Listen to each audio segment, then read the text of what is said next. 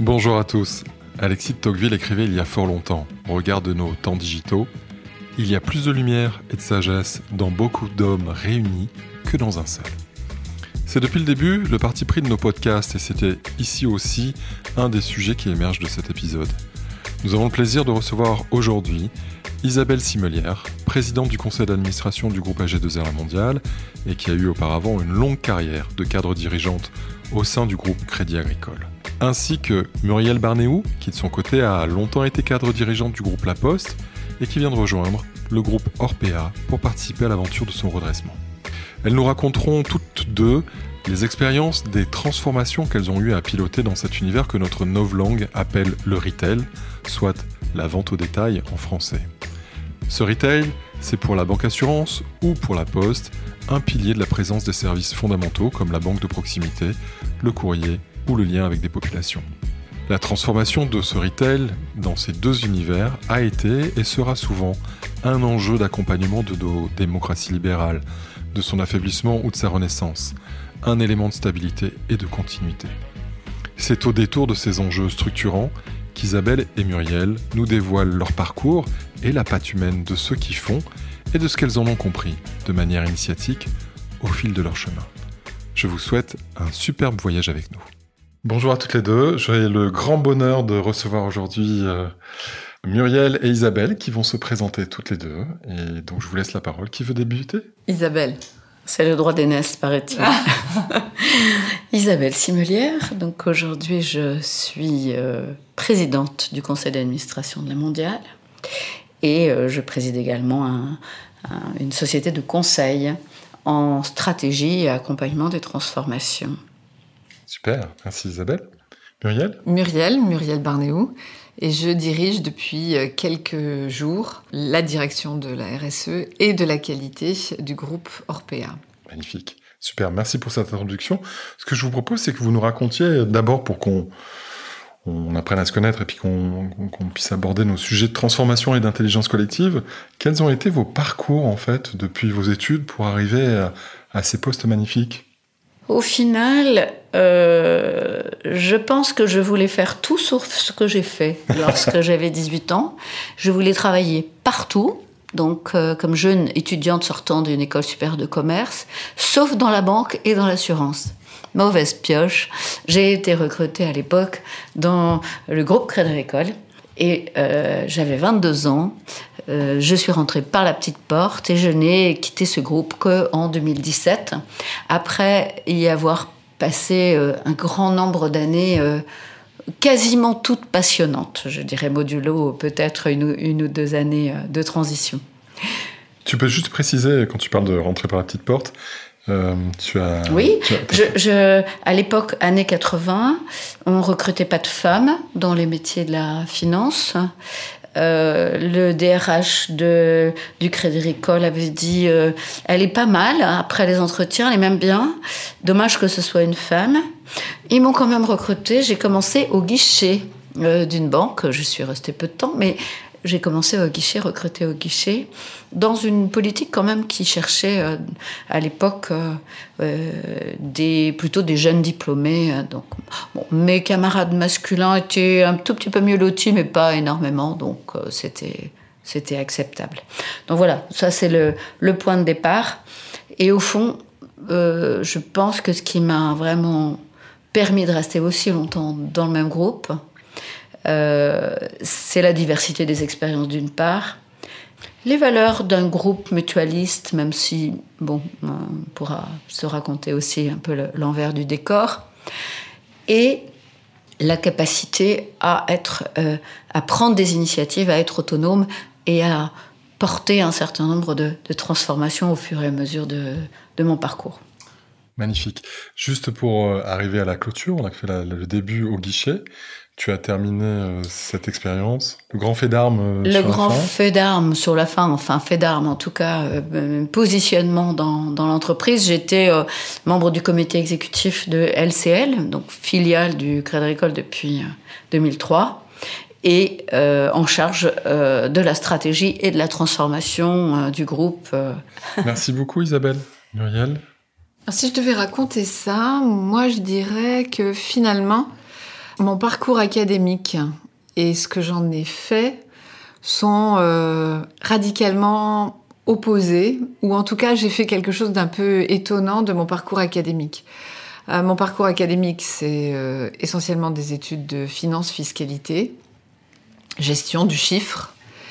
Et, et, ce que je vais faire finalement, tout au long de cette carrière, qui a été une longue carrière postale hein, avant, euh, avant Orpea, puisque Orpea c'est il y a quelques jours.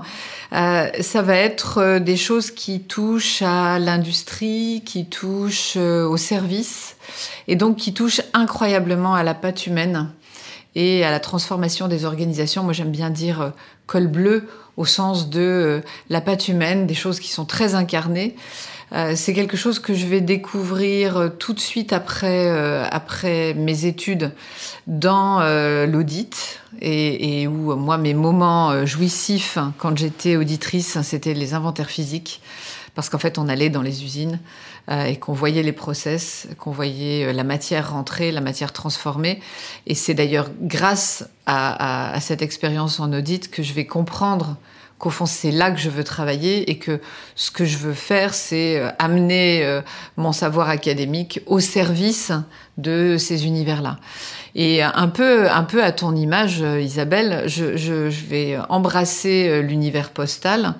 Euh, volontairement parce que incroyablement déjà chahuté quand, quand ça se passe. Hein. On est dans le début des années 90. Donc on est déjà dans un univers qui a besoin de se transformer et qui s'est déjà transformé, mais qui a encore énormément de transformation. Il sort de l'univers public, compta public par exemple. Euh, on, dissocie ce qui à l'époque s'appelait les PTT, hein, euh, la partie télécom, la partie poste. Et, et, cet univers, moi, je, je vais, je vais l'embrasser avec ma compétence financière, d'abord en, en, y travaillant sur des sujets de comptabilité analytique, ce qui est déjà une manière très opérationnelle en fait hein, de poser euh, euh, un, un, une orthodoxie euh, financière. Et je, je, vais ensuite embarquer toutes ces transformations comme directeur industriel, gérant une transformation industrielle et une transformation de modèle. À la poste. À la poste toujours, comme directrice, enfin CEO de DocaPost, sa filiale numérique, et là ce sera une transformation digitale. Et puis euh, pour finir dans ma carrière postale, euh, comme patronne de l'engagement sociétal, et qui est une transformation sociétale. Donc c'est un peu cette histoire euh, étrange au fond de quelque chose que j'étudie, je ne sais pas trop pourquoi, peut-être parce qu'il est finalement l'économie, la compta, c'est à la frontière entre des chiffres et euh, des humanités. Et j'ai aussi oscillé entre ça parce que si euh, vous me posiez la question de euh, avant ce parcours académique, bah, il y a une prépa littéraire, mais avant ça, il y a un bac scientifique. Enfin, voilà. Donc quelque chose qui qui doit tourner autour de, de, ce partage ou de ce, cette incertitude qui va ensuite se révéler être quelque chose d'extrêmement nourrissant et précieux pour porter des changements d'hommes et de vie d'hommes et de femmes. Super, merci Muriel. Euh, je voudrais juste rebondir. En fait, euh, le cabinet dans lequel vous étiez en audit, c'était Arthur. Arthur Andersen. Arthur Andersen, un des grands, grands fleurons de l'époque. J'ai beaucoup appris de ces deux ans, c'était deux ans et demi seulement hein, que j'ai passé, mais malgré tout, assez vite, je n'y ai pas trouvé ce que je cherchais au sens de ce qui était nourrissant pour moi dans le fait de jouer le match. Voilà, parce que ce sont des univers, et je ne porte pas de jugement sur qui que ce soit, euh, bien sûr, chacun, tous, tous les métiers sont utiles, mais moi, j'avais besoin d'être sur le terrain et de prendre les coups, j'espère ne pas trop en donner, mais en tout cas de prendre les coups et, et ce sentiment d'être un peu au bord du terrain et de regarder les joueurs jouer, moi, ça me frustrait terriblement, et j'ai décidé de jouer le match. Mmh. C'est vrai que c'est la grande différence entre être dans l'entreprise ou dans le conseil. Et euh, je trouve que c'est vraiment intéressant de faire les deux au final. Mmh. Alors toi, Isabelle, quand tu, tu débutes, donc tu assez rapidement tu as une expérience et tu vas rentrer dans une expérience de cadre dirigeant. Euh, dans ton expérience de cadre dirigeant, c'est quoi les grandes transformations C'est quoi les grandes mmh. les grands apprentissages qui vont émerger justement de cette expérience-là? Alors pour donner un tout petit peu plus de précision, moi j'ai eu, euh, on va dire, deux grands pieds à mon expérience. Un pied dans le commercial, la relation client, l'expérience client. On n'appelait pas ça expérience client à l'époque, hein, bien entendu. On appelait ça comment, justement?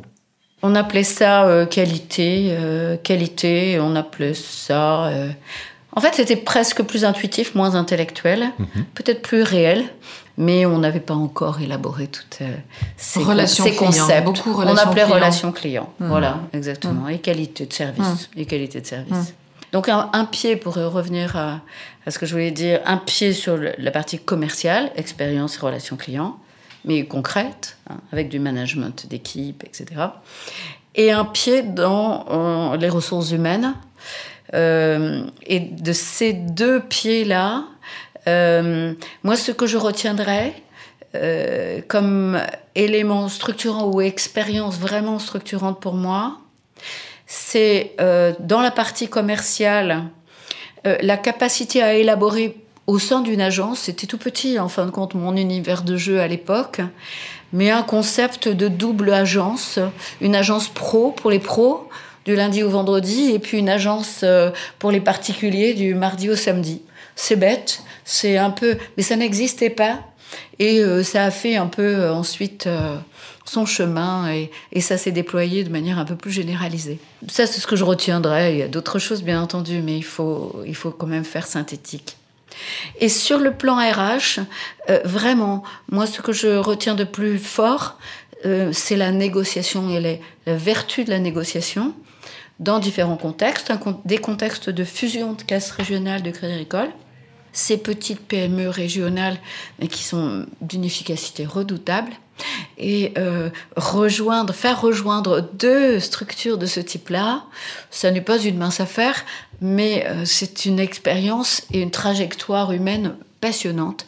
J'ai adoré le jeu qui n'est pas un jeu, mais de la négociation, le jeu des acteurs, et je pense que j'ai bien compris euh, comment la patte humaine fonctionnait en fonction des enjeux que l'on, que l'on défendait, et j'ai aussi compris comment on pouvait mener une bonne négociation ou une mauvaise.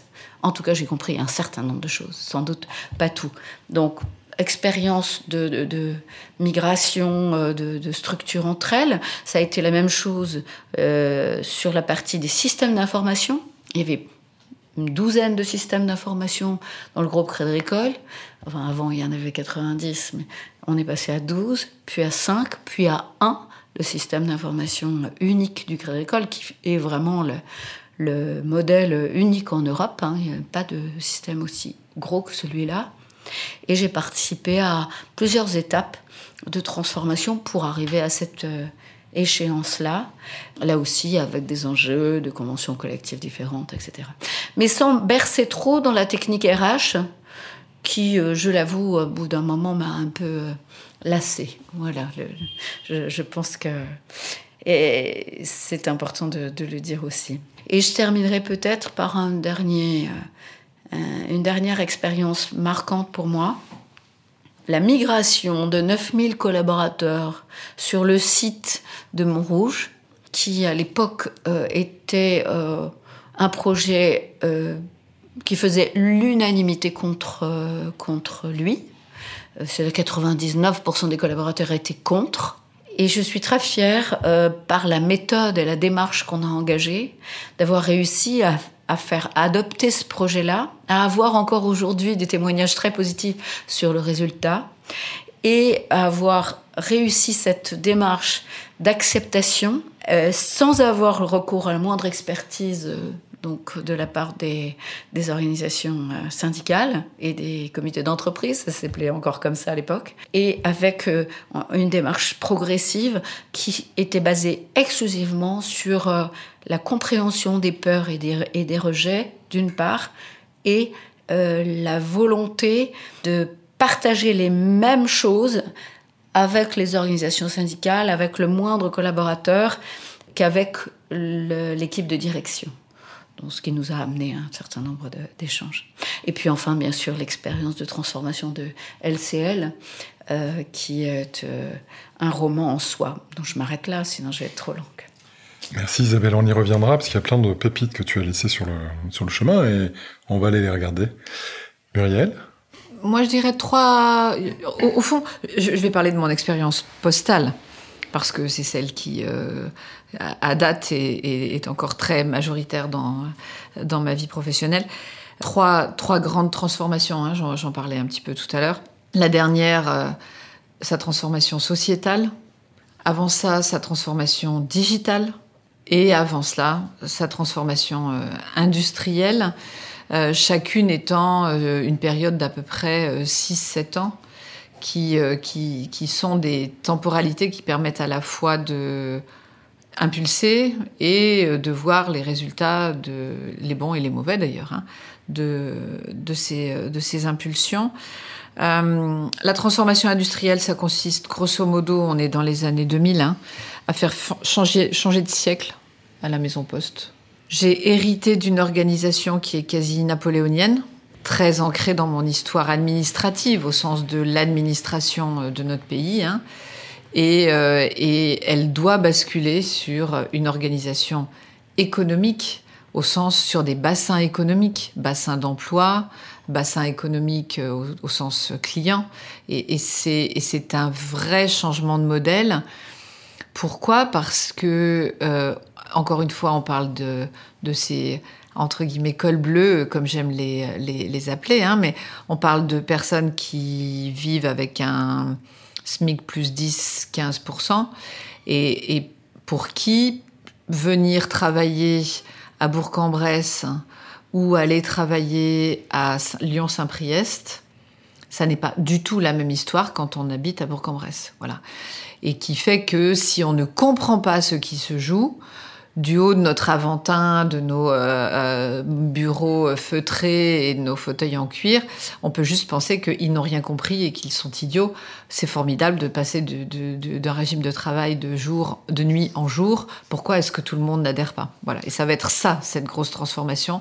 Ce que je pense, je vais apprendre et ce que la Poste aussi et ces, et ces hommes et ces femmes vont m'apprendre et m'apporter dans la manière de conduire le changement humain.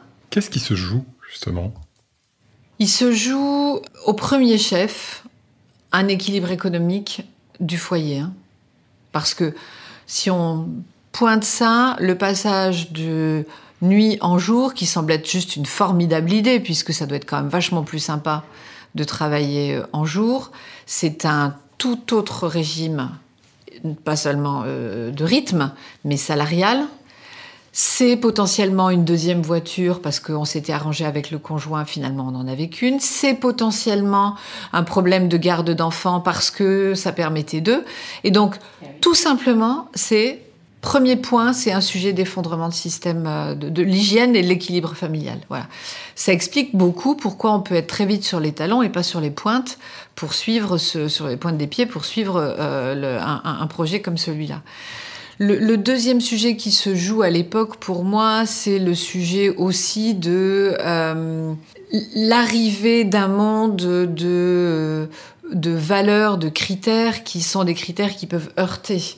Parler de critères économiques, parler d'efficacité, parler de personnalisation. Hein. On vient d'un univers qui est un univers euh, années 90 de je crée de la valeur par l'égalité que je produis. Hein on, vient, on rentre désormais depuis les années 90, le on étant l'univers postal, dans je crée de la valeur par l'équité que je produis. Et donc ma capacité à m'adapter et à personnaliser, que l'on parle des collaborateurs ou que l'on parle des clients. Hein. Donc c'est aussi ça qui se joue fondamentalement. Et au-dessus encore, et moi je vais beaucoup utiliser ce mot-là euh, dans toutes les transformations que je vais gérer, il y a un sujet de survie. C'est-à-dire que l'entreprise a compris depuis, euh, depuis longtemps, et, et ça n'est pas nécessairement d'ailleurs ces cols bleus qui l'ont compris en dernier, ce serait peut-être même eux qui l'ont compris les premiers, qu'elle est mortelle. Pérennité. Et donc c'est sa pérennité qui se joue. Hein. c'est pour moi, voilà le, un petit peu l'empilement de, des choses. Les deux autres euh, transformations, donc la transformation digitale, quand je dirige DocaPost, qui doit qui doit elle-même être transformée parce qu'elle n'est pas full digitale lorsque je la prends en main et qui doit entraîner aussi euh, sa maison mère dans l'idée de même pas peur, c'est-à-dire il y a des choses à faire et, à faire valoir en tant que marque La Poste euh, au sens business hein, euh, dans l'univers digital. Cette transformation-là, elle va, elle va, elle va entraîner ou elle va s'ancrer un peu dans ces mêmes sujets, la mortalité, parce que ce digital est à la fois celui qui nous tue et dont on va oser dire, mais peut-être qu'il est aussi celui qui nous permet un renouvellement, et peut-être que fondamentalement on a dans ce qui nous définit euh, des piliers qui sont des piliers qui vont créer valeur dans ce monde digital, alors que paradoxalement, nous ne venons pas du tout de la tech. Et ce pilier, bien évidemment, c'est celui de la confiance. Et ce que l'on va oser dire avec DocaPost, c'est la confiance que vous nous accordez dans le monde physique pour le transport de quelque chose qui est très important à l'époque, l'information, hein, euh, des objets, eh bien, cette, euh, cette confiance, vous pouvez nous l'accorder dans un monde full digital pour vos données évidemment, on ne parle pas de données de ma petite robe rouge avec mes chaussures vertes. On parle de données de santé, on parle de, euh, de données de secret des affaires, on parle de bulletins de salaire, on parle de choses qui ont de la valeur et pour lesquelles finalement nos clients, entreprises les premiers, grandes institutions, vont acheter cette promesse qui est, au fond, je vais payer DocaPost, payer le groupe La Poste pour qu'on ne commercialise pas les données que je vais euh, lui confier. Et le BI, l'administration, les institutions vont nous acheter cette promesse. Et la grande transformation, c'est que, y compris les gens, sous la marque La Poste, on va oser pousser des offres, une identité numérique, un coffre-fort électronique, qui relèvent exactement de la même dynamique autour de la confiance. Voilà, j'ai confiance, je peux confier ces données dans un temps qui est un très grand longtemps euh, à, à cet acteur. Donc, même chose au fond mortalité et recentrage sur quelle est mon utilité et qu'est-ce que cette utilité peut apporter dans le monde de demain.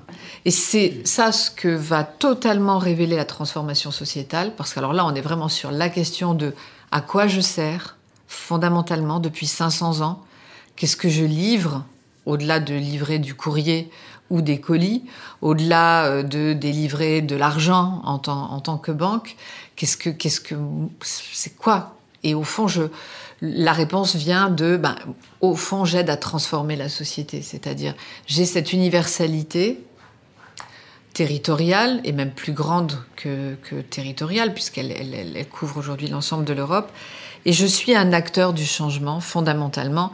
J'aime bien raconter que, euh, bah, évidemment, le groupe La Poste, c'est 500 ans d'histoire avec l'intérêt général, mais c'est aussi 1841, première, premier, enfin, prémisse même très opérationnelle, où euh, des hommes, parce que c'était des hommes, qui devaient être un peu dingues à cette époque-là, sur 2000 emplois de ce qu'on appellerait aujourd'hui des managers, donc des patrons d'agences, décident d'en dédier 900 à des femmes. Donc on n'est même pas dans la guerre, l'effort de guerre, 1841. Et on peut comme ça euh, jalonner l'histoire de cette entreprise qui va oser, euh, par exemple, euh, il y a de ça un peu plus de 100 ans, dire ben, le compte chèque qui était euh, le moyen de paiement le plus hype de l'époque. Hein. Donc je sais pas, on dirait peut-être, pardon Isabelle, mais du N26, du Revolut ou je ne sais pas quoi aujourd'hui. Eh bien, il y a nos anciens qui disent, eh ben, cette chose-là, qui est réservée à quelques appartements haussmanniens, on va en faire un outil de tous les Français.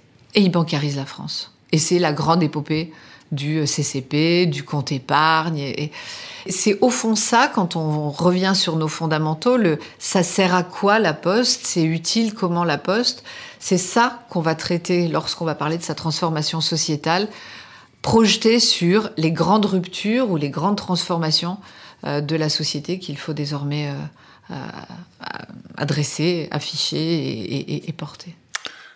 Merci, merci pour ce partage parce que c'est absolument passionnant et c'est d'autant plus passionnant qu'en fait, euh, ce que j'entends, c'est que derrière, en fait, euh, les visages très multiples et très différents, et, et, en 500 ans, il y en a quelques-uns qui sont succédés, et pas nécessairement tout le temps aussi simplement, c'est qu'en fait, il y a une permanence de la, des valeurs, d'innovation et de confiance. C'est vrai. Ce qui est très surprenant parce qu'il y a, y a aussi euh, il y a des projections qui ont été faites sur euh, euh, la fonction publique, etc., etc. Et ce que j'entends derrière la passion, hein, on sent que c'est une marque qui est, qui est habitante. Et habiter, c'est qu'il y a des valeurs qui sont magnifiques et qui permettent de transcender tout ce que les, nos amis philosophes appellent les apories. C'est-à-dire que quand on est arrivé à la frontière d'un système et qu'on ne sait pas comment basculer ailleurs, en fait, on revient sur ces fondamentaux qui sont juste, c'est quoi le cœur de notre identité? Et que ça, ça permet tout. Ah oui, je partage. Je partage. Et euh, pour rebondir sur cette, euh, idée de, de l'ADN, d'où on vient, de l'histoire, euh, j'ai eu la chance de travailler avec euh, Stéphane Hugon, euh, un éminent sociologue et, néanmoins ami. Et, avec lui, on, a constaté avec, avec émerveillement à quel point il pouvait être utile de démarrer un projet de transformation par une démarche de diagnostic de la culture de l'entreprise, mais au sens historique du terme, au sens intime du terme.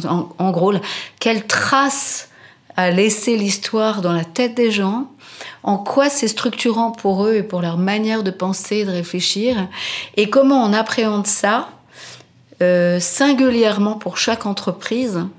Avant de vouloir poser n'importe quel projet de transformation sur la table. Et ça, ça fait partie des choses euh, qui, moi, m'ont profondément marqué dans les travaux que euh, j'ai conduits, euh, notamment chez LCL, au titre de la transformation. c'est que on part pas de rien et que certes, il y a les individus et, et, l'approche de, des groupes, des, des personnes dans, dans, dans tous les, les univers managériaux de, l'entreprise, mais il y a aussi ce, cette dynamique collective, cette, euh, cette attente collective ou ces ressentis collectifs qui sont souvent non dits et, qu'il faut faire euh, s'exprimer.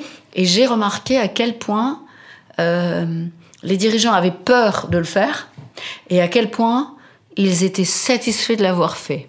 Je voulais juste partager cette petite Et pour Peut-être prolonger, pardon, euh, pour, pour prolonger, je, je, je, crois que dans ces, grandes, ces, gestions de, de, grandes ou petites transformations, d'ailleurs, hein, peu importe, euh, on, on ne fait pas assez attention à dire ce qui ne change pas. On est tellement pressé et tellement habité par cette idée de ce qui doit changer, ce qu'il faut changer, ce qu'il va changer, qu'on oublie de dire ce qui ne change pas.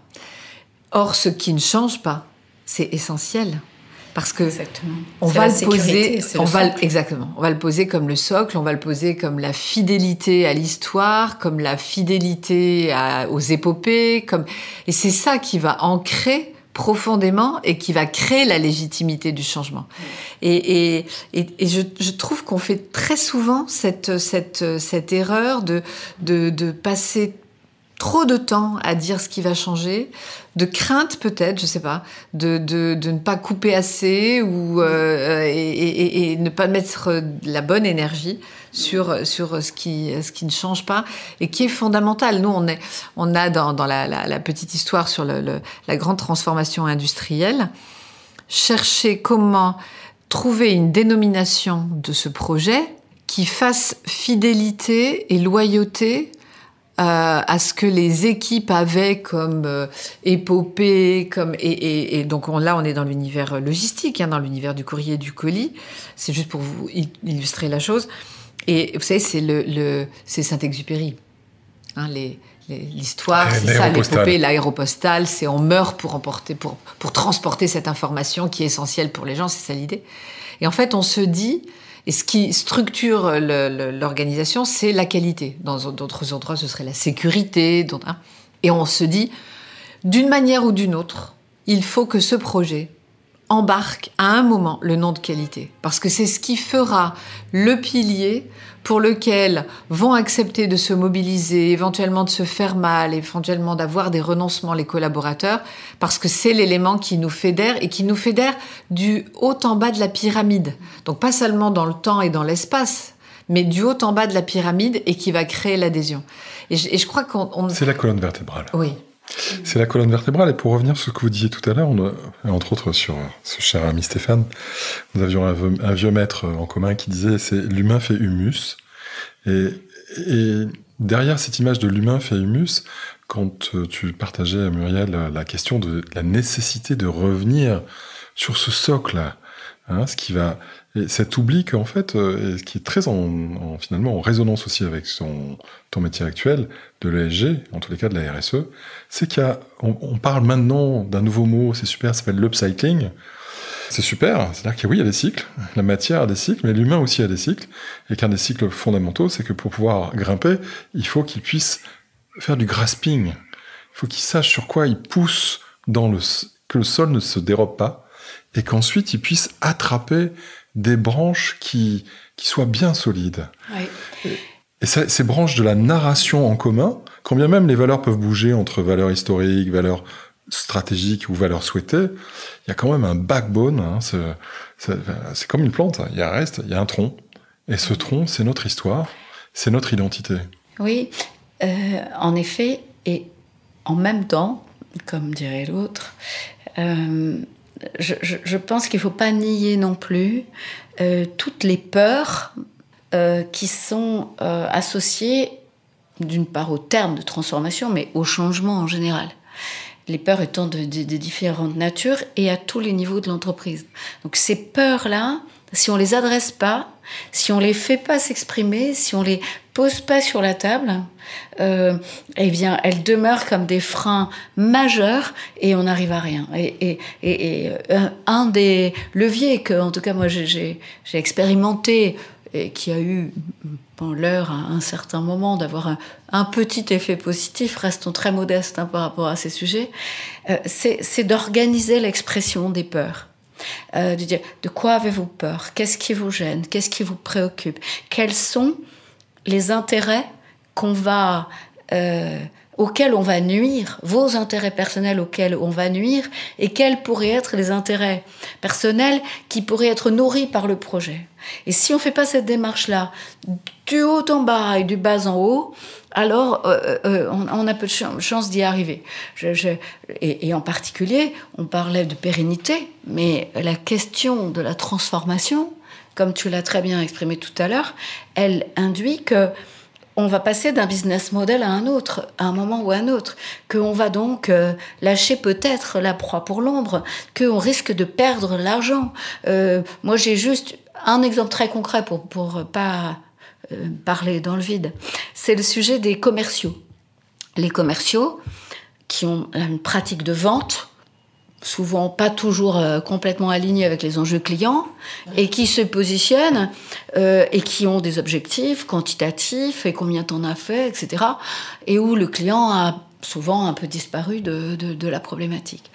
Mais pour passer d'un modèle commercial fondé sur des objectifs hyper rationnels comme ça, à un modèle un peu intentionnel, où d'ailleurs beaucoup de femmes s'engagent plus vite que les hommes, bizarrement, euh, et, eh bien c'est un sacré boulot. Et vous ne pouvez pas dire, avant de l'avoir fait, si vous avez raison de le faire, économiquement si vous n'allez pas tuer des emplois à cause de ça. Donc il y a un côté existentiel qui vient se confronter à un côté intentionnel qui est quand même vachement abstrait, quoi. Pardon pour le vachement. Et, qui pose aussi la question de la confiance que l'on a sur la capacité que, que, que l'entreprise ou l'organisation aura à rebondir, à trouver, et, une sorte de, de, de, pari, quoi. Tu vois, pari sur l'avenir en se disant ça, ça, ça, ça va marcher. Euh, et ça va marcher parce que euh, ça va retrouver euh, son système et, ça va fonctionner d'une manière vertueuse. Et, et enfin, j'y pense parce qu'il y a, il y a quelques temps, un de mes anciens présidents m'avait demandé de, de d'intervenir sur une, table ronde et, et, je, réfléchissais à ça, à ce qui, au fond, a changé sur les quelques dix dernières années dans la manière de légitimer et de prendre des risques pour, pour un, changement. Et, ton, ton, point me fait penser à ça. on, a, on a eu un moment Enfin, je crois que le temps de maintenant est un temps où justement ce monde extérieur s'invite à la table, ce qu'on appelle les parties prenantes, beaucoup plus que il n'y a que les années 70 quoi. Les, enfin, les années 70 ces belles années 30 glorieuses c'était top. C'est le temps des temps royal des fournisseurs. J'impose mes conditions. Moi je serais fermé le samedi parce que mes salariés veulent pas bosser le samedi point barre. Et toi client tu vas t'adapter. Et, c'est fini. Enfin c'est plus ça quoi et puis même nos collaborateurs il faut qu'on les attire il faut qu'on les fidélise il faut enfin tout est d'une certaine manière peut, peut, euh, peut échapper et, et, ces parties prenantes, elles, elles s'invitent autour de la table. Et je pense que dans les transformations aujourd'hui, c'est quelque chose d'assez majeur que de prendre le risque de les voir venir à la table en se disant eh ben oui, ça rend la chose plus compliquée encore parce que ça demande un consensus encore plus large. C'est pas seulement mes collaborateurs que je vais devoir évangéliser, à qui je devais voir, je vais devoir narrer. C'est pas seulement mes clients, mais ça peut être des ONG, ça peut être des forces de pression diverses et variées. Mais je fais le pari, je prends le risque que tout ça, ça finisse dans quelque chose qui soit encore plus puissant et encore plus stable. Tu vois? C'est d'autant plus passionnant que finalement, on en revient à cette histoire d'une est-ce que j'ai ou pas une colonne vertébrale? Oui. Parce que finalement, ce que tu partages avec nous et qui est fondamental, c'est que l'écosystème réputationnel devient presque plus important que tout le reste. Ok? Alors, on sait à quel point il peut y avoir euh, du fake, qu'on est dans, dans, un, univers de manipulation qui est d'une puissance euh, et d'une évolution qu'on ne connaissait pas il y a encore une dizaine d'années, pas en tous les cas à ce niveau-là entre autres avec l'écosystème digital. Mais par contre, euh, sans être complètement naïf, si l'on a une structure, si l'on a un, backbone, aligné sur ses valeurs, que ces valeurs, et on sait bien, il y a eu plein de travaux, il y a eu très beaux livres de Brené Brown, entre autres, hein, sur euh, euh, valeurs perçues et valeurs affichées, et on sait que c'est le début du délitement, en fait, de l'engagement, de plein de choses dans une entreprise. Si il y a une colonne vertébrale et qu'elle rayonne, on peut inviter tout le monde à la table. On sait qui on est. Oui, euh, mais ça pose la question de qui incarne quoi. Et donc, moi, j'ai envie de dire, certes, euh, on a cette, ce Graal-là, cette, cette intention-là, euh, qui se confronte avec la personnalité des dirigeants. Complètement. Objectivement, euh, force est de constater qu'un dirigeant euh, suit un autre dirigeant et que 9, dans 9 cas sur 10, il remet en cause tout ce qui s'est passé avant. C'est-à-dire qu'on perd le temps de la transformation qui a été engagé préalablement parce que c'est un temps long. Ça, c'est un aspect des choses qui correspond à mon expérience. Mais l'autre aspect des choses, c'est que pour incarner, euh, euh, on, a, on a aujourd'hui cette, euh, cet énorme défi de la crédibilité. Et c'est pas celui qui parle bien qui est le plus crédible. Euh, c'est pas le taiseux non plus parce que parle le plus fort. parce qu'il ne parle pas assez, mais celui qui parle trop est aussi remis en cause que celui qui ne parle pas assez. Euh, on a euh, cette dialectique autour de l'autorité, euh, de l'énergie, du leadership, qui vient se confronter aussi à des démarches beaucoup plus soft, qui parient sur l'autonomie, l'intelligence de, de chacune des parties prenantes de l'entreprise, etc. Et l'équation, elle n'appartient à personne qu'à cette qu'à ce cumul d'influences, celles qui viennent du haut et potentiellement celles qui veulent, viennent du bas. Mais moi, j'ai acquis une petite conviction, toute petite, hein, si vous permettez, c'est que c'est la confrontation des convictions qui fait la potentialité de transformation et d'action et la réussite. Et que euh, il et donc ça s'appelle ça s'appelle un dialogue et ça s'appelle la démocratie. Exactement, ça, s'appelle la, démocratie en entreprise. Et, et la démocratie en entreprise, c'est aussi la démocratie dans nos sociétés, mais on va pas ouvrir le débat hors, hors entreprise. Mais comme tout est mêlé, euh, les entreprises ont euh, un devoir d'exemplarité, euh, de même que sans doute nos dirigeants. Mais aujourd'hui, on a, enfin c'est pas mais, et aujourd'hui, on a des, des modèles ou des possibilités de modèles ou des chemins qui, qui se dessinent pour que les gouvernances fonctionnent comme ça. C'est-à-dire que le sujet de la raison d'être, par exemple, et de la manière dont tu converges et dont tu fais converger tes parties prenantes sur cet objectif. Parce que pour, pour que la chose se fasse, tu as raison, il faut qu'elle soit incarnée, il faut une fidélité à une épopée euh, représentée ou, ou, réelle d'une certaine manière, peu importe, parce qu'elle est elle, elle, enfin, peu importe dans le sens où euh, si c'est le mythe de, de l'entreprise, voilà. Moi, je, enfin, de ce que j'ai vu et de ce que je continue à voir, y compris dans, dans, mes mandats euh, personnels, le moment d'élaboration de la raison d'être peut être un de ces moments-là, de qui fabrique un objectif commun, un objet commun, et qui fait converger justement des visions qui sont des visions euh, différentes, qui organisent ce dialogue, qui posent quelque chose.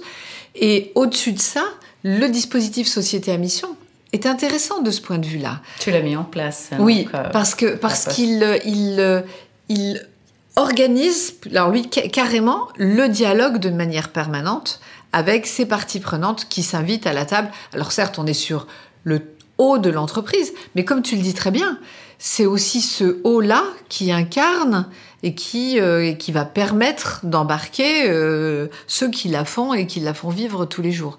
Et, je crois qu'on vit un moment, je ne sais pas ce que ça adviendra, on est d'accord, on est, on est, il y a mille entreprises, euh, mille sociétés à mission en France aujourd'hui et c'est quelque chose de très balbutiant. Mais je crois qu'on vit un moment assez excitant et assez intéressant de ce qu'on peut appeler une démocratie, une gouvernance ou de l'avènement de ces parties prenantes et des tâtonnements que l'on a dans la manière dont on peut les associer sans pour autant euh, faire une espèce de cogestion et basculer dans des modèles qui ne sont pas les nôtres. Et en tout cas, l'attente, l'attente des collaborateurs euh, est tellement forte que de toute façon, toutes les parties il n'y a plus le choix bien sûr. de toutes les mais, parties Mais ce qui se passe sur les réseaux sociaux, dans les controverses, c'est plus un choix, c'est une exigence. Tu peux pas dire, je me soucie pas de ce que dit une ONG de ma situation euh, quand tu qui que tu, je peux citer personne, y compris dans l'univers La Poste. Tu peux pas. Tu, ne peux pas le dire. Et, voilà. Je, pense qu'il y a plusieurs il y a plusieurs exemples qui sont criants. Euh, alors, premièrement, dans l'archipélisation, euh, Jérôme Fourquet parlait de l'archipel français, mais cette archipélisation du monde aussi avec euh, des choses extrêmement contrastées, avec des régimes totalement autoritaires, de nature très différente, mais qui peuvent très bien s'entendre ensemble quand il s'agit de faire alliance. Et puis, justement, ces choses très nouvelles qui vont amener euh, beaucoup d'espoir, quelque chose parfois qui peut être un peu messianique, parfois. donc, on voit aussi par quoi c'est trans, ça va être traversée, mais euh, si l'on revient, entre autres, que ce soit sur l'incarnation, sur la narration, sur la mythologie, l'exemple actuel de Patagonia, qui pourtant est probablement 30%, alors je sais pas, je je voudrais pas me mettre les gens du pricing de Patagonia à dos, mais qui est quand même pas une marque euh, euh, low cost, et qui reste, on le voit, très résiliente malgré la crise économique, etc., avec une structuration. Et ce qui est d'autant plus intelligent, c'est que sans avoir fait une étude scientifique euh, pondérée et qualitative, de manière générale, quand on en parle dans des jeunes générations qui ont plutôt, qui peuvent avoir là aussi une très forte différence entre une hyperconsumérisme très low cost qu'on va avoir chez Shein, etc., mais qui ont, quand on en parle, des trémolos dans la voix quand il s'agit de Patagonia alors qu'on est en plein dans la société de consommation, alors qu'en général, il peut être totalement défiant par rapport à ça. Donc c'est particulièrement intéressant sur justement le backbone des valeurs et un, exemple très concret euh, euh, à, livrer euh, dans l'univers postal, mais je, je, le trouve tellement emblématique. On est milieu année 2000. Évidemment, comme toutes les grosses structures à réseau, se pose la question de l'optimisation de notre emprise territoriale. et, notamment des horaires d'ouverture, des amplitudes horaires, etc. Enfin, l'univers bancaire connaît ça par cœur, etc. Et on est bloqué, c'est-à-dire qu'on est planté, c'est des défilés, parce que là, dans le mythe, au sens euh, vraiment de l'incarnation, le bureau de poste, l'école et, et, l'église. Et l'église, hein. c'est à peu près ça qui fait que. Euh, euh, c'est ça qui fait la France. Et le voilà, qui fait la France. Tu n'y es plus, tu peux. Donc tout un, tout un, une, incarnation de mon village ou ma ville meurt ou mon quartier. Et, et, donc impossible de bouger quoi que ce soit. Et le, le, président de l'époque, qui, vient d'arriver, qui, qui s'appelle Jean-Paul Bailly, annonce que désormais nous ne ferons plus aucune évolution d'organisation sans l'accord des collectivités locales et des élus locaux. Mais l'univers postal dit juste, mais il est fou.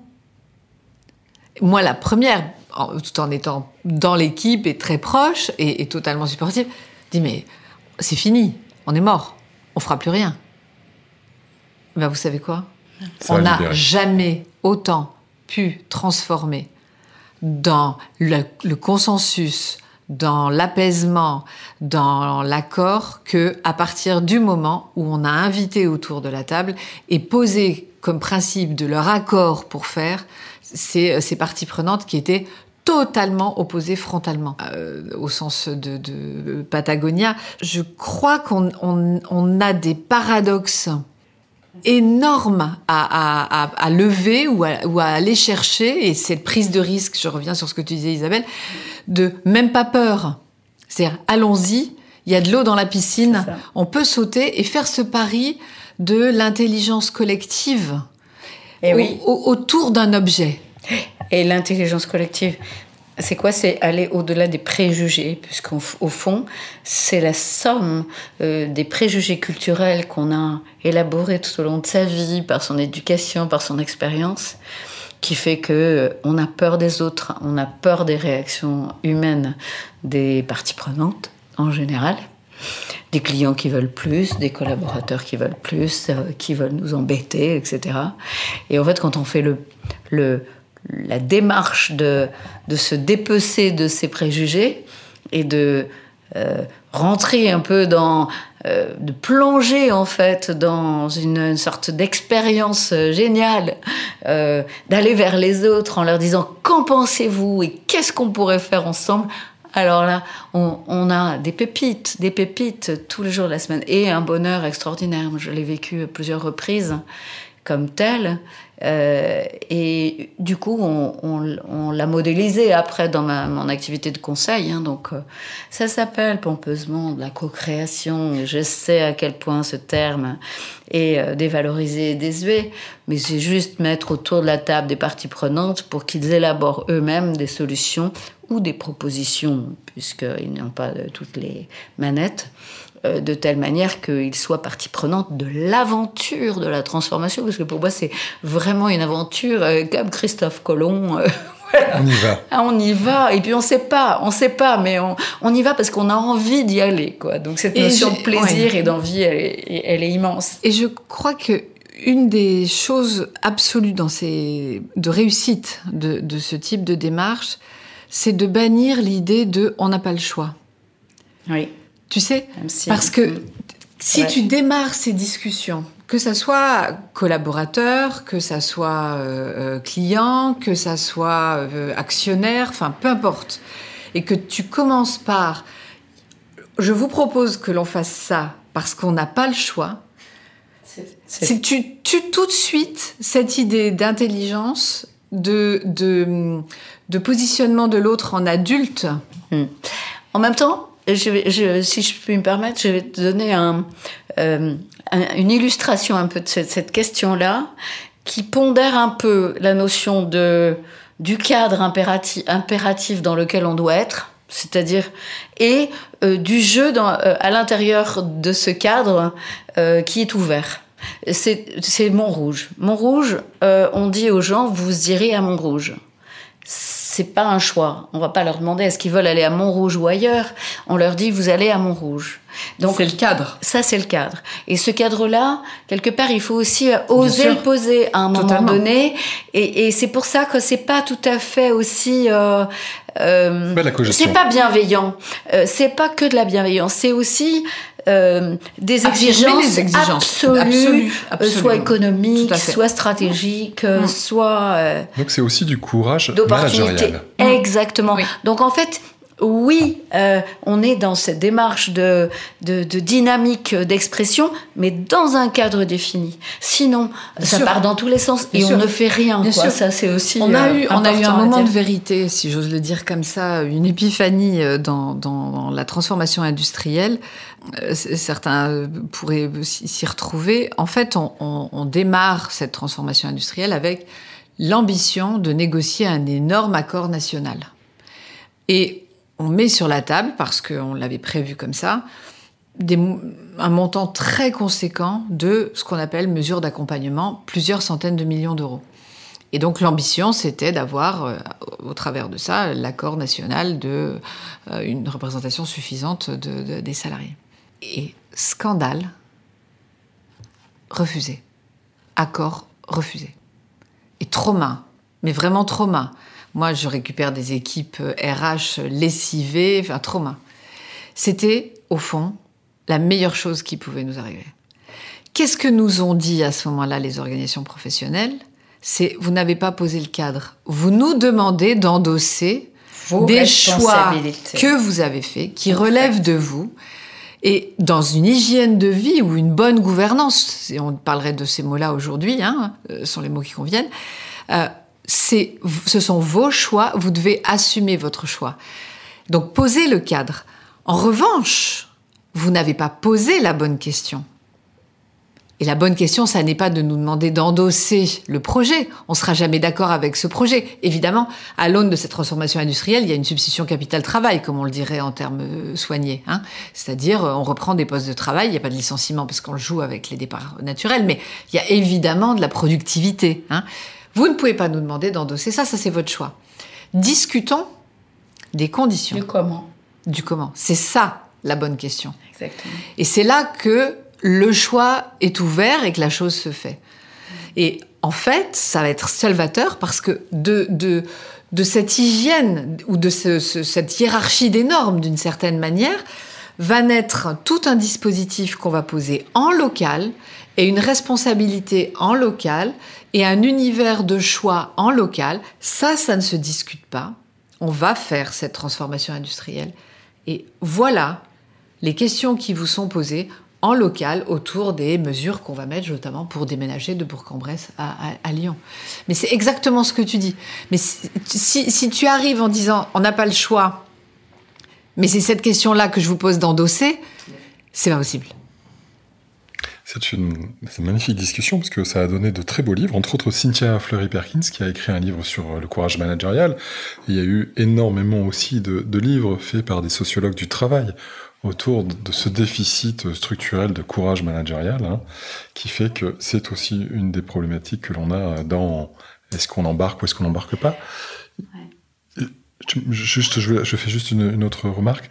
En fait, euh, il y a un, monsieur qui était très marrant, qui s'appelle Will Schutz, qui n'a pas grand-chose à voir avec euh, Papa Schutz. Dire, je suis désolé pour la vanne pourrie.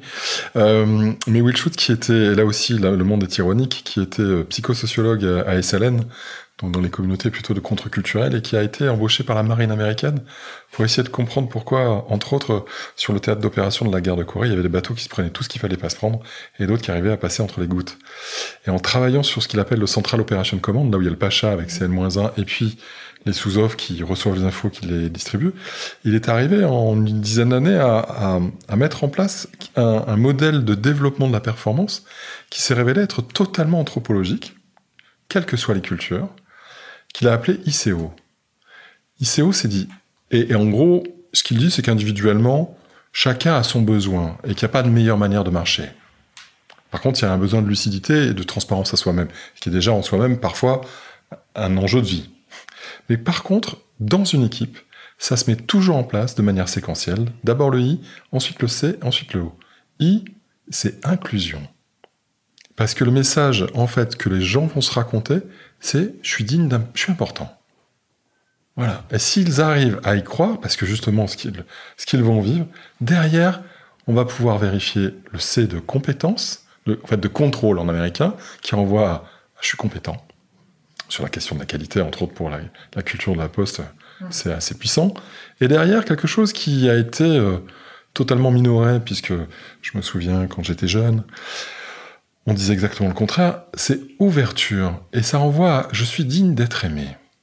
Je suis aimable. C'est à peu près tout le contraire du bullshit qu'on a raconté en entreprise où c'était nothing personal. Rien de personnel. Il faut vraiment, non, c'est très professionnel, ça reste complètement froid. C'est un tableau Excel qui parle à un autre tableau Excel. Ok? Et donc, pour revenir à ce que vous dites depuis tout à l'heure, c'est-à-dire que cette dimension d'inclusion, de co-construction, de co-création, etc., elle a été modélisée, elle a été étudiée, etc. Et ce qui est assez fascinant, en fait, c'est que finalement, le savoir ne produit pas nécessairement de l'action. En tous les cas, ne le justifie pas. Alors que ça fait longtemps. On a le même problème avec Belbin. Hein. Comportementalement, en termes de compréhension de l'intelligence collective, il y a eu dix ans d'études par les meilleures équipes de psychosociologues de, Cambridge. Et pourtant, ça a du mal à être pris en charge pour des inerties, de, croyances, de, de, de, statut, de conservatisme, etc. Mais je trouve que ça assez passionnant parce que finalement, cette question dont on est en train de débattre et qui, on voit à quel point on est heureux de le partager tellement ça a été aussi un combat, ce que j'entends, hein.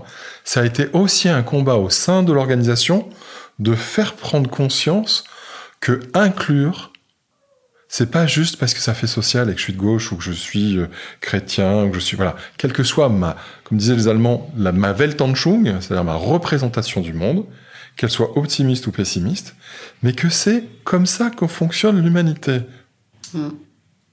Et que c'est un argument qui pourrait devenir un argument d'autorité, de, j'allais dire, de, de sciences sociales qui l'ont étudié, et que l'inclusion, c'est le premier niveau de la pyramide avant d'imaginer qu'on va pouvoir aller quelque part.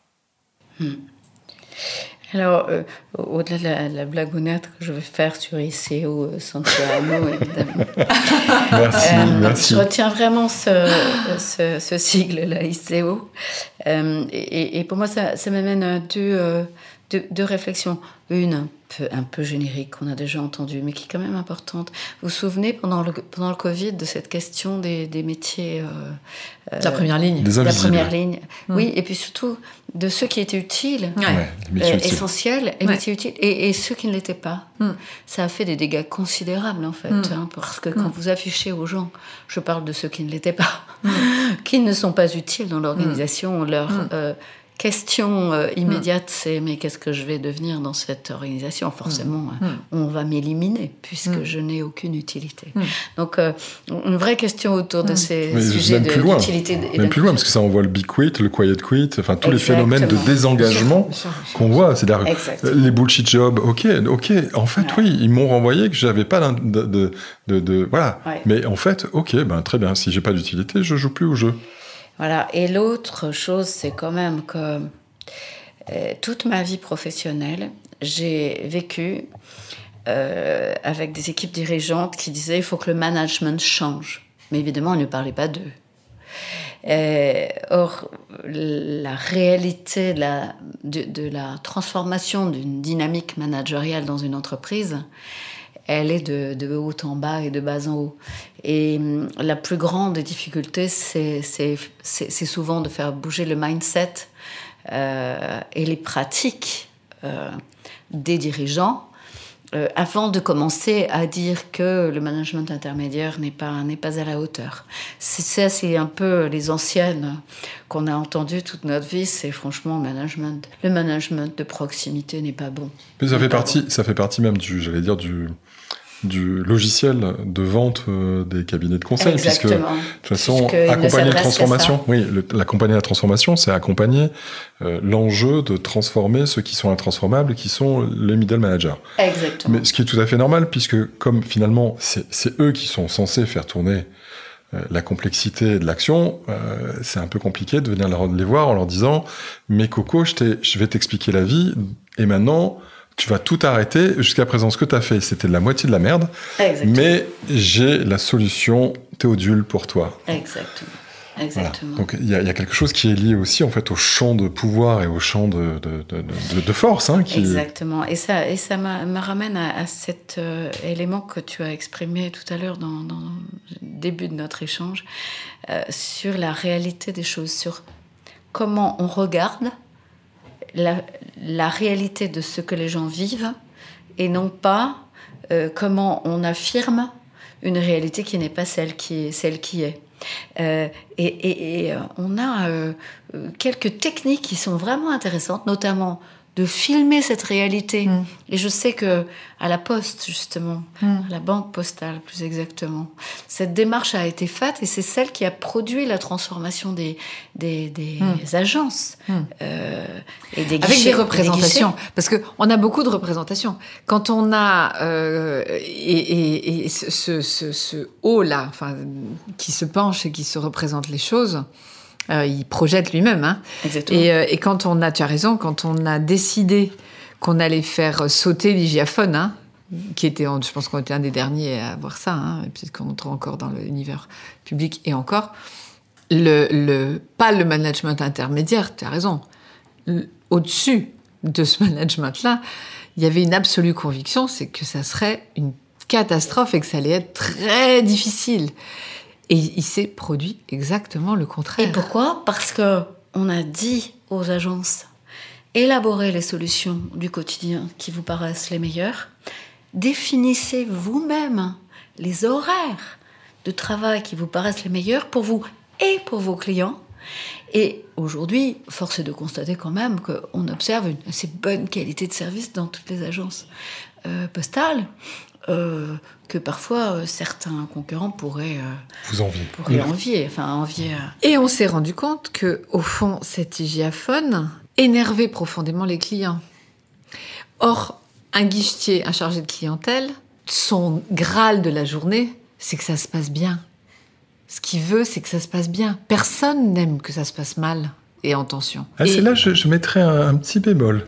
Parce qu'il y a des organisations, il y a des organisations masochistes en tout cas, en l'espèce, sur ces sujets-là, je ne crois pas en avoir trouvé. Mais c'était donc ça le sujet. Hein, c'était euh, en faisant tomber cet hygiaphone, tout à coup, les clients ont changé de posture. Et, et les collaborateurs ont pu aller dans ce qu'on appelait la salle du public hein, pour les accueillir, pour organiser l'accueil différemment, pour euh, attraper la petite mamie qui a l'air paumée, attraper euh, le chef d'entreprise auto-entrepreneur euh, qui a pas le temps, ce qui amène d'ailleurs à la question de être capable de personnaliser et donc produire de l'équité plutôt que de l'égalité, ce qui était aussi un, vrai shift, hein, un vrai changement un vrai changement. Et, oui, tu as raison, il y avait une représentation qui s'est révélée totalement fausse de ce que les collaborateurs et les clients allaient vivre. Et forcément, on avait peur des partenaires sociaux. Et on avait peur, bien sûr. les partenaires sociaux ont été les plus porteurs et les plus leaders dans la transformation. Euh, de, l'ensemble. Pour revenir justement sur ce mythe, qui est parfois pas un mythe, mais euh, qui est quand même un mythe, euh, du middle management comme étant bloquant de tout, je me souviens être euh, intervenu en, accompagnement de la transformation dans une grande organisation publique qui accompagne les gens au retour à l'emploi, on donnera pas de nom, et dans lesquelles il y avait eu des nouvelles agences qui avaient été mises en place, des agences numériques, principalement pour les cadres, en fonction bien entendu la question de l'équipement, etc., dans lesquels les critères, ils, étaient, ils sont tous euh, vérifiés, il y a des assessments sur euh, euh, plein, de, de plein de, de, paramètres, étaient stratosphériques de bonheur, de résultats, etc. Mm. On voyait même quand on allait dans ces agences, alors qu'ils n'avaient pas justement de, de, de, réception du public, puisque tout se faisait déjà à l'époque en équivalent de, Visio, de Zoom, de Teams, etc. Toutes ces agences-là, il y avait une ambiance de feu, les clients étaient super contents, etc.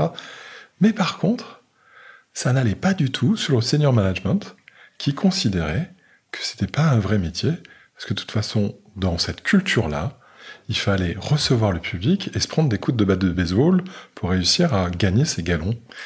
C'est pour ça que je dis que, oui, il y a des gens qui sont tout à fait OK, et puis il y a ceux qui ont vécu ça tellement pendant des années que finalement, cette culture de la maltraitance, ça devient une normalité. Qui a à perdre, voilà, au changement, qui a à gagner hein, En effet, mm. Euh, mm. les couches managériales, et notamment ceux qui ont laborieusement tout au long de leur vie, jusqu'à mm. la cinquantaine, voire la soixantaine, accéder à un pseudo-sommet de cadre sup, et accepter justement, sont les principaux freins euh, au changement parce qu'ils ont produit, ils ont élaboré depuis trop longtemps euh, les conditions de la réussite du modèle ancien et que d'autre part, ils ont tout à perdre.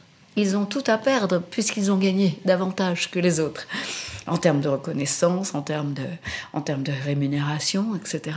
Et donc, c'est ces personnes-là euh, qu'il faut, euh, euh, avec lesquelles il faut travailler quasiment individuellement pour arriver à, un résultat. Je, je, je, ce bémol parce que je, je pense qu'on avait un vieux prof Bruno Etienne, si tu m'entends là où tu es, qui nous disait toute explication en dessous de 81 variables est du, est du bullshit, puisqu'en fait, il, mm. comme en, sciences sociales, on fait des tableaux croisés avec 9, 9 mm. variables en, en, abscisse, 9 variables en, ordonnée. C'est un des éléments de complexité et c'était un élément fort, c'est pas le seul. Je vais juste revenir là-dessus, mais c'est vrai que pour moi, ça avait été une sorte de dépucelage de me dire mais en fait c'est quoi l'objectif? C'est pas justement que tout le monde soit heureux? Que tout le monde, euh, que dans la fluidité du retour à l'emploi, etc. Ah non, c'est juste que tout le monde corresponde à une culture de la réception où en fait il faut se prendre des claques et qu'il faut gérer les claques. Mmh, c'est vrai. Le oh. masochisme dans l'entreprise, ça existe, oui. Ah, bien sûr. Je voudrais revenir sur euh, les conditions du jeu. Alors, tu parlais tout à l'heure en entrée de conversation, de, tu avais compris quelques certains il y avait les secrets de métier. Donc je ne vais pas te tirer les verres du nez, Isabelle, mais euh, est-ce que tu peux nous en donner, euh, allez, 1, 2, 3, 4, 5, 6, 7, 8, 9, 10 81. 81, s'il te plaît. Euh, peut-être que je vais partir un peu des idées générales. Oui, je t'en prie. parce que la, la première des, le premier des éléments qui me paraît le plus important, c'est sa propre humilité par rapport à la transformation. C'est-à-dire, on ne sait pas où on va, on ne sait pas comment on va y arriver, on ne sait pas avec qui et avec quel soutien, quel soutien on va obtenir. Et euh, euh, donc, le la première des clés, c'est sa propre et personnelle et très intime conviction, qui est peut-être de l'humilité, mais peut-être aussi euh, une sorte d'immense d'immense ambition excessive, que euh, euh, c'est pas grave, on va se lancer dans une démarche, euh, dans une démarche utile et enthousiasmante et importante pour pour tout le monde, et on va faire attention parce que ça à, ne pas virer de bord. Donc on, on, part on part en voyage, mais mais on mais on est dans la recherche de la sécurité. Donc humilité et sécurité. Le deuxième, euh, le deuxième élément, le deuxième euh, enseignement que je, tire de cette, euh, de cette expérience, c'est la question du rapport au temps. Nous sommes toujours beaucoup plus pressés qu'il ne le faut sur la transformation digitale, sur la transformation culturelle, sur la transformation des organisations. Il nous faut beaucoup de temps beaucoup trop de temps. Et que souvent, on construit même les éléments. Et on élabore toutes les conditions pour qu'on n'ait plus le temps. Dans la négociation aussi, d'ailleurs, il faut du temps. Et la réussite provient de cette capacité à accepter le temps qu'il faudra pour y arriver. Et ça, c'est une énergie énorme et un rejet en général des dirigeants qui sont par définition pressés. Particulièrement quand on est sur des quarters. Exactement. Exactement. Donc ce rapport au temps, c'est vraiment une question qu'il faut se poser au point de départ euh, euh, et au point d'arrivée tout le temps, tout le temps, tout le temps, en se disant est-ce que est-ce que c'est si euh, urgent? Est-ce qu'on a fait un petit progrès? Donc le troisième élément, c'est que au fond, si on n'a pas des preuves concrètes de ce qu'on avance, puisque ce ne sont que des idées, tant que ça n'est pas euh, perçu comme un, usage par les uns et par les autres, ce ne sont que des intentions. Si on n'a pas des petits bouts de preuves concrètes tout au long du chemin, des petits cailloux qui sont posés en disant ah oui ça c'est pas faux parce que on a un élément de preuve, alors euh, on n'arrive à rien parce que tout le monde dit bon elle est gentille ou il est gentil, mais souvent elle est gentille. Elle est gentille, mais bon, on va continuer à faire comme avant parce qu'au moins nous on sait que ça, ça produit euh, de, la, performance immédiate. Donc rapport au temps, le temps long de la transfo et le temps court de la performance, et, et, euh, sans opposer l'un à l'autre, puisque un de mes, euh, de mes enseignants, dont je écorcherais le nom si je le disais, mais Aline Sead, disait euh, la vérité est toujours au milieu. Et, hmm. cette vérité au milieu, moi, je, retiens ça comme vraiment une, une perle. C'est-à-dire que, ben oui, c'est pas tout en temps long ou tout en temps court, c'est la compatibilité du temps court avec le temps long. Et c'est ça qu'il faut rechercher. Et pour ça, il faut créer les conditions du dialogue, c'est-à-dire ne pas se fâcher, ne pas se confronter, mais élaborer la, la justesse du milieu euh, dans, dans, cette, euh, dans cet enjeu-là. J'adore l'orientalisation du monde et de notre conversation. Ah, c'est le yin et le yang, oui, on est d'accord. J'ai l'impression de voir émerger en plein milieu François Cheng. Mais non, mais c'est c'est dit avec des mots occidentaux. François Cheng le dit exactement comme ça. Il dit c'est l'harmonie du vide médian. Faut que je sorte le, le François Cheng qui est en moi. Bah, je te le souhaite, parce qu'en en, tant que poète, c'est quand même, euh, je pense, euh, la crème de la crème. Mais il dit exactement ça. Il dit c'est l'harmonie du vide médian. Oui. Et le vide médian, c'est le vide entre le yin et le yang. Oui, alors. Ça euh, n'est ni le yin ni le yang, c'est cet espace entre les deux. Et après, le dernier point, parce que je vais laisser parler Muriel aussi, qui a plein de choses passionnantes à dire, c'est que les mots sont tous extrêmement dangereux. Mmh. Euh, le terme de transformation est dangereux. Euh, tous les termes qu'on utilise dans, les, le changement, on n'a pas le choix. Euh, toutes, ces, toutes ces expressions sont dangereuses et, pour autant il faut parler. Donc, et, et, donc trouver les mots justes, c'est faire l'expérience de ce que produit un mot sur les autres et ajuster les mots en permanence pour que le, la communication soit la plus proche de ce qui est acceptable à entendre par les parties prenantes. Et ça, c'est pas facile. Voilà, j'en ai d'autres, mais euh, je pense que ça vaut le coup. évidemment, je suis d'accord absolument avec tout. Hein. Je, Peut-être avec d'autres mots, euh, ou, même, j'ose pas, pas dire en complément, mais il y a un sujet de légitimité des décisions. Et, je crois que vraiment j'ai cette, cette conviction que cette légitimité, elle a des intangibles à travers les âges ou les époques ou les décennies, mais il y a des choses qui bougent et que dans la conduite de ces transformations, la question de l'acquisition de cette légitimité et de la capacité qu'on a à revisiter ce qui va faire légitimité est quelque chose de très très important. Euh, et on peut pas se contenter de dire que ça c'est un truc de jeune, que ça va se calmer, qu'un jour où ils auront des traites et, euh, et des enfants, ils viendront, ils y viendront à la soupe et euh, ils reviendront au, bosser. On dirait presque de l'OSS 117. dans, dans, dans nos bullshit jobs. Je, je, je, je, ne crois pas. Je ne crois pas que ça se passe comme ça. Je pense qu'on a des, voilà, on a des, des choses qui se passent, c'est peut-être des mouvements, ça peut être euh, des modes d'interaction qui, qui, qui, euh, qu'il faut saisir pour poser la légitimité d'une décision. Pas sur un consensus, enfin l'idée étant pas de faire une espèce de truc mou et euh, sans, sans, sans articulation, hein, mais, mais vraiment, il je, je, y, a, y a des choses qu'on peut plus imposer ou qu'on ne peut pas, ce tout ce qu'on se disait, hein, et, et ce cette articulation, elle est à mon sens fondamentale. Sans se précipiter dans des tendances. Hein, non. le, télétravail, par exemple, est un bon exemple Mais oui, actuellement. Absolument. absolument, la absolument. Et, et peut-être aussi en, complément de mes, de, mes expériences, il y a quelque chose qui, pour moi, m'a manqué finalement dans mon parcours, euh, euh, entre guillemets, académique, et que, je, que j'ai regretté parce que parce que c'est essentiel dans la réussite de, de, ces transfos, qui est euh, la manière dont ce que j'appellerais le marché va l'acheter. C'est-à-dire le monde extérieur. C'est-à-dire que moi, dans tout ce que j'ai appris, j'ai appris à gérer des choses qui sont finalement les plus faciles à gérer. Je, caricature, hein, mais ceux pour lesquels je suis du bon côté de la barrière parce que j'ai le pouvoir de négociation ou le pouvoir de pression. Mes achats, ma masse salariale, ma relation au banquier, bon, pouvoir de négociation est un peu différent, mais voyez ce que je veux dire. Alors que le vrai sujet dans une entreprise, c'est la question de mes clients. Est-ce qu'ils vont acheter mon offre? Est-ce qu'elle va comment je vais me positionner par rapport à mes concurrents, comment je vais me positionner par rapport aux innovations, donc tout ce qui au contraire interface terriblement et que je ne maîtrise pas parce que c'est le monde qui est autour de moi.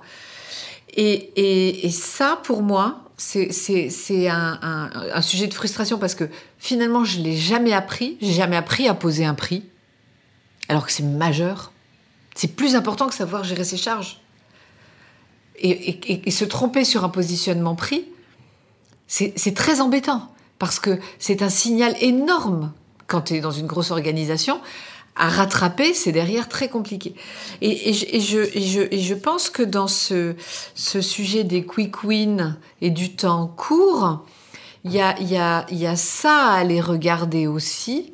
En, point d'élément de vigilance et de preuve, parce que c'est quelque chose de très fort dans euh, à la fois être euh, se sentir dans ce, vide médian là, hein, euh, bien positionné, parce que sans cette adhésion de l'externe à ce que l'on fait, c'est bâtir sur du vide.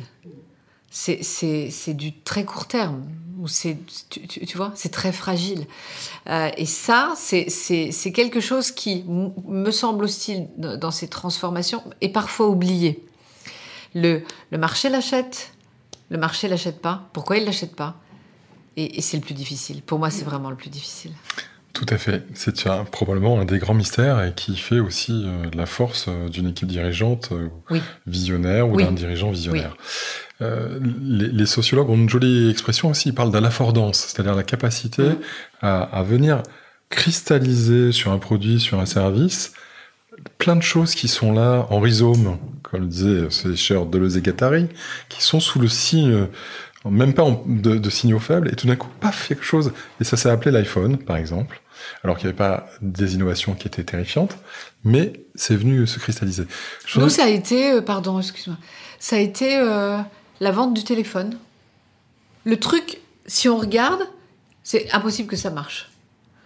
Vendre des forfaits téléphoniques, enfin, mais c'est super compliqué, hein, je vous défie. Enfin, moi, en tout cas, personne n'y comprend rien. Donc, aller faire vendre des forfaits téléphoniques dans un réseau postal, faut déjà on, lance ça, on n'est absolument pas tech. Pas du tout. Donc du côté du marché, absolument pas tech. Et ce truc-là. Ça explose. Ça explose.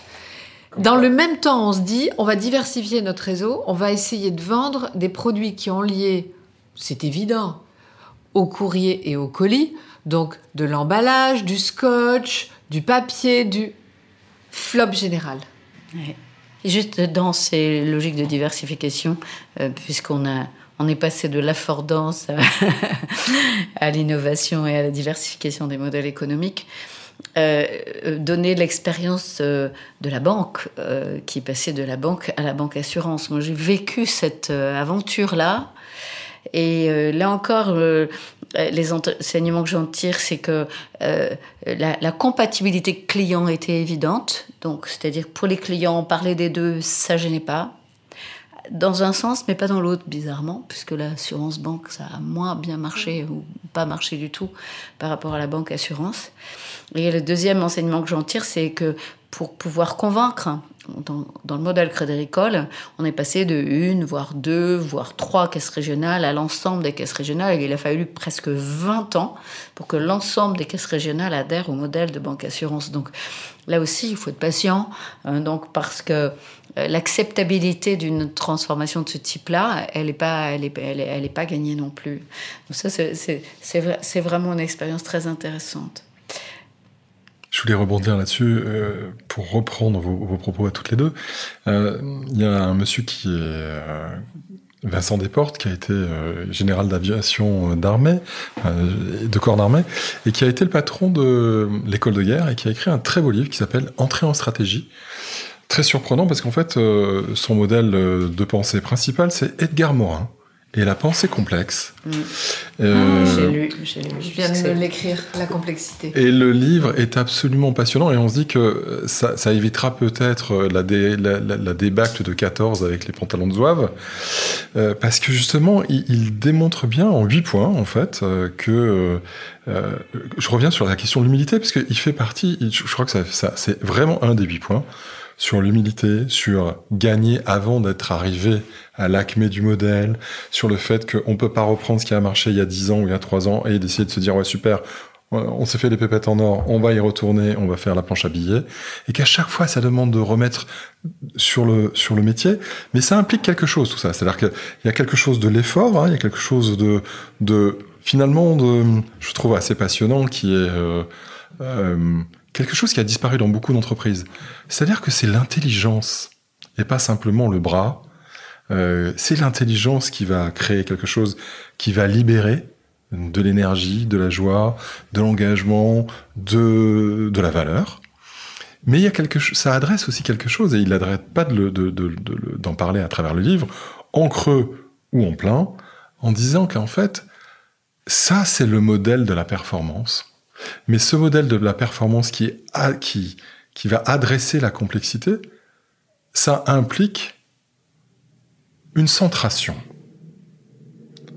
Parce que ça veut dire que c'est un modèle pour évoluer dans l'angoisse. C'est ce que tu disais très bien tout à l'heure, quand tu disais il faut y aller sans maîtriser du tout le fait que l'on contrôle les, les attentes et les résultats. C'est ça qui est absolument terrifiant pour énormément de managers, quel que soit leur niveau, et, ouais, et voire impossible. alors, peut-être, je parle de ma, de ma chapelle, c'est-à-dire que, et de ma croyance. Je suis pratiquant et je suis prof euh, de, de tai chi. Rien n'est impossible. Donc, je sais que d'abord, le fait que être centré, ce n'est pas, parce que ce dont vous témoignez tout à l'heure, hein, c'est beaucoup, euh, en fait, que ça ne parle pas aux clients, ça parle d'essayer de faire descendre mon niveau d'angoisse, les réponses qui sont apportées très souvent par les entreprises. Et donc ça parle du fait qu'on n'est pas centré quand on rentre dans un univers de complexité, et comme nous ne sommes pas centrés dans un univers de complexité, c'est déjà le principal échec.